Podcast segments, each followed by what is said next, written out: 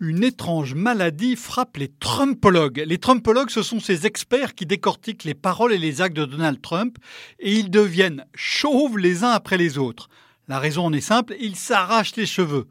En plus de deux siècles d'histoire, jamais les États-Unis n'avaient eu président aussi imprévisible, aussi fantasque, aussi délirant. Et pourtant, ça semble plaire aux Américains. Trump semble en mesure de conserver sa majorité parlementaire lors des élections de mi-mandat en novembre. Il peut même espérer être réélu en 2020. Sa cote de popularité, qui était autour de 35% durant toute la seconde moitié de l'année 2017, tourne désormais autour de 40%. Comme l'explique un grand patron allemand très présent aux États-Unis, Donald Trump est un président qui tient ses promesses. C'est une clé de lecture absolument essentielle. Pour comprendre ce que fait Trump, il faut regarder ce qui se passe dans sa tête. Et en réalité, ce n'est pas très compliqué. Trump a un rêve, un rêve public qu'il expose depuis au moins 30 ans, et il a une arme, une arme moins connue, mais qu'il a appris à manier tout au long de sa carrière. Alors commençons par le rêve. Donald Trump l'avait ramassé en deux formules durant sa campagne.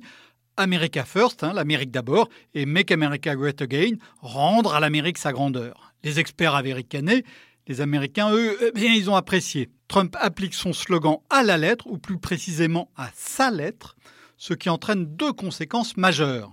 D'abord, Donald Trump rompt avec une tradition politique américaine vieille d'un siècle. Il veut gouverner les États-Unis dans le seul intérêt des États-Unis ou, de l'image qu'il s'en fait. Alors que depuis la Première Guerre mondiale, ses prédécesseurs s'étaient toujours tournés vers la politique internationale, une fois entrés à la Maison-Blanche, par choix ou sous pression des événements. Hein. Il y avait eu euh, l'Europe et la Corée, le Vietnam, euh, le Cuba, le Moyen-Orient. Et ils faisaient ça alors qu'ils avaient tous gagné les élections sur des promesses de politique intérieure. Un conseiller de Bill Clinton avait même écrit The Economy Stupid dans le bus de campagne pour rappeler aux candidats de parler économie.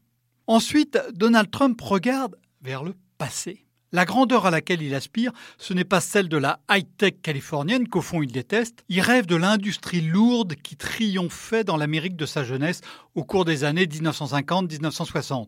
D'où le retrait des États-Unis de l'accord de Paris sur le climat pour relancer la production de charbon, euh, d'où aussi la hausse des droits de douane sur l'acier et l'aluminium. D'où enfin les moulinets sur l'automobile, symbole s'il en fut de l'excellence américaine. À cette lumière, il n'est pas très difficile de comprendre que l'offensive sur ce dernier secteur ne fait que commencer. Ce qui nous amène vers l'arme de Trump. Il faut d'abord être lucide. Hein. La puissance du président des États-Unis dans son pays est limitée. C'est d'ailleurs l'une des raisons qui a poussé les occupants successifs de la Maison-Blanche sur la scène internationale. La Constitution américaine donne l'essentiel des pouvoirs au Congrès. Tout au plus, Donald Trump a-t-il pu faire passer des baisses d'impôts et, et quelques hausses de dépenses publiques? En revanche, la Constitution laisse plus de latitude au président sur le commerce international. Ça tombe bien si l'on ose dire, car le commerce international, c'est une vieille marotte de Trump. En 1987, il s'était offert une page de publicité dans le New York Times pour dénoncer les surplus sans précédent du Japon. Il exhortait les alliés des États-Unis à payer davantage pour leur défense, exactement comme il vient de le faire avec l'Allemagne. L'arme de Trump est facile à comprendre et beaucoup plus difficile à parer. C'est la négociation déclenchée ici par la menace de droits de douane très élevés. Le raisonnement du président est simple, je suis le premier acheteur du monde et comme je suis un gros client, je vais renégocier avec chacun de mes fournisseurs. L'objectif ici n'est pas d'obtenir un rabais ou de déclencher une guerre commerciale. La seule chose qui intéresse Trump, ce sont des implantations d'usines aux États-Unis ou de nouvelles exportations qui pourra brandir comme autant de trophées devant ses électeurs. Face à cette arme, les gouvernants des grands pays sont désemparés. Aucun n'a appris l'art brutal de la négociation d'affaires. À l'université, Angela Merkel et Xi Jinping ont étudié la chimie, Emmanuel Macron la philosophie, Theresa May la géographie, Giuseppe Conte le droit. Donald Trump, lui, s'est spécialisé dans l'immobilier et a passé ensuite près d'un demi-siècle à se battre sur le prix du mètre carré ou sur le taux de l'impôt local. À ce jeu, il est redoutable et il va donc arracher de vrais résultats. Le bras de fer inédit risque bien sûr de créer des tensions commerciales sans précédent depuis près d'un siècle, de dégénérer en tempête financière mondiale, d'engendrer des chocs géopolitiques. Donald Trump s'en moque, il veut être aux yeux de ses électeurs le président qui tient ses promesses. Qui pourrait lui en vouloir?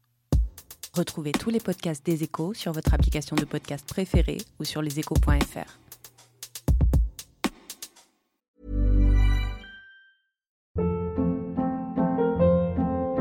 Hold up. What was that? Boring. No flavor. That was as bad as those leftovers you ate all week. Kiki Palmer here, and it's time to say hello to something fresh and guilt-free. Hello Fresh. Jazz up dinner with pecan-crusted chicken or garlic butter shrimp scampi. Now that's music to my mouth. Hello Fresh. Let's get this dinner party started. Discover all the delicious possibilities at hellofresh.com.